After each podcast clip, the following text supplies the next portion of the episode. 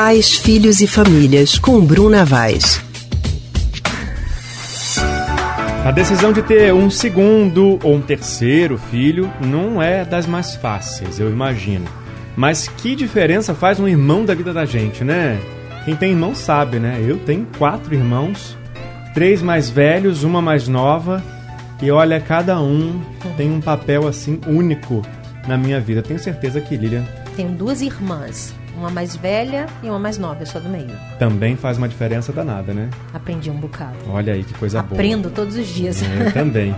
Briguei um bocado também. Ah, isso aí também faz parte. E a gente aprende também nessas discussões, esses, nessas encrencas que a gente arruma com os nossos irmãos, né? Sobre esse assunto que a gente vai conversar agora com a psicóloga Bruna Vaz, do Centro de Pesquisa em Psicanálise e Linguagem, CPPL, para falar também sobre aquela decisão de ter um filho só. Como é que faz para suprir essa falta, né? Bruna, boa tarde para você. Boa tarde, Leandro. Boa tarde, Lilian. Uma ótima tarde, Bruna. Seja bem-vinda mais uma vez. Bruna, vamos lá. Primeiro, qual a importância de ter um irmão, né? A gente está falando aqui. O que, que a gente aprende é, com eles ou com ele? Veja, antes de tudo, ter, ter um irmão é a criança aprender que precisa dividir, né? Vai dividir aí a atenção.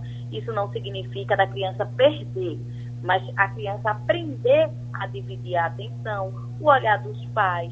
E a gente sabe, né? Vocês estavam falando aí das, das brigas que acontecem muito, né? Entre as crianças, entre os adolescentes, é, com, é, entre os irmãos. No entanto, né? A gente sabe também o que é que através dessa briga vai constituindo também a possibilidade de acordos, né? A possibilidade de limite, de saber até onde né, numa briga se pode ir, se é permitido ou não.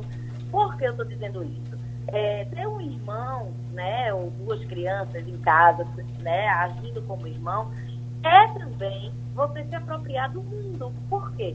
Porque na relação com o mundo, todos nós precisamos muitas vezes fazer algumas concessões.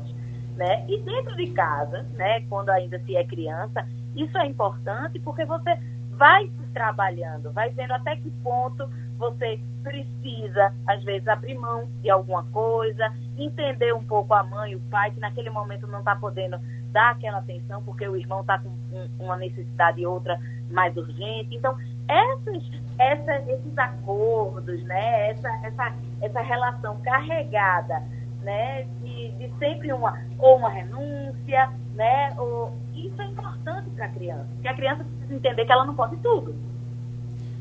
E aí, quando tem aquela diferença grande de idade entre os irmãos, isso interfere de alguma forma? O irmão passa a fazer um papel diferente na vida da, daquela criança mais nova?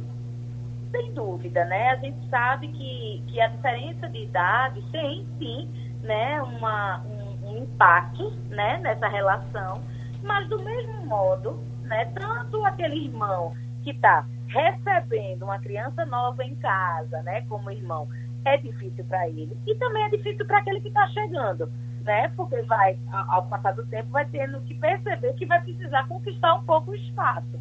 Então, assim, todos, eu acho que a chegada de uma nova criança numa família, todo mundo vai ter que, né, é, re, redimensionar, se recolocar, né, no seu lugar nessa família. E isso serve para os pais, né? Porque um casal sem filhos, quando com a chegada de um bebê, eles vão ter que se reposicionar nessa família, né? Um casal que já tem um filho, quando chega um segundo filho, vai precisar se reposicionar, assim como os, os filhos mais velhos, os filhos do meio, quando chega alguém mais novo. Então, isso aí, né? Por isso que eu estou dizendo assim, é um, um, um movimento de negociação contínuo, né? Numa família uhum. com a chegada de novos integrantes.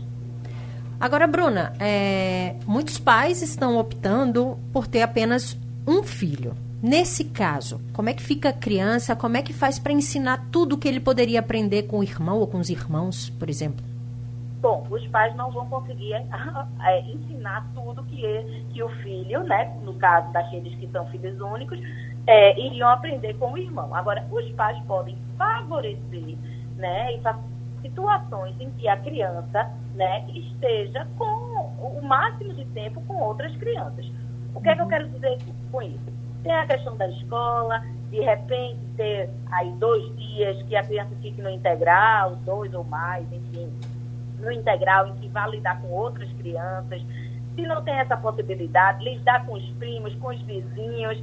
Então, é favorecer que essa criança não fique apenas submetida àquela família, né? E aí sozinho sem ter outros da mesma idade né, para negociar. Porque essas negociações que eu falei entre irmãos, isso acontece com os amigos, os vizinhos de prédio na comunidade, isso acontece entre os primos. Então, é muito importante né, que os pais favoreçam isso para aqueles que são filhos únicos.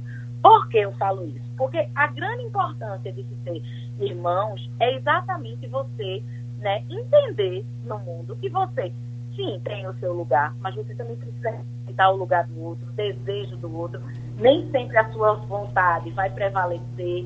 Então, se uma criança, né, para aqueles casais que decidiram ter filhos únicos, eles vão precisar buscar formas de fazer com que esse filho único lide com isso, né? A gente sabe que, e aí eu vou, vou utilizar, né, uma, uma fala muito lá atrás, se falava muito, ah, se é filho único, vai ter problema. E a gente uhum. hoje, né, até por uma escolha dos pais, vê que não é assim.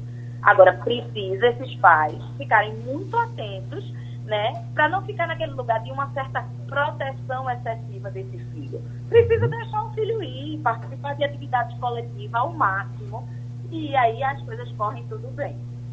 Certo, Bruna. Obrigado mais uma vez pela sua participação. Até semana que vem. Obrigada a você. Obrigada, Bruno. Ótima tarde para você. A gente acabou de conversar com a Bruna Vaz, psicóloga do Centro de Pesquisa em Psicanálise e Linguagem CPPL.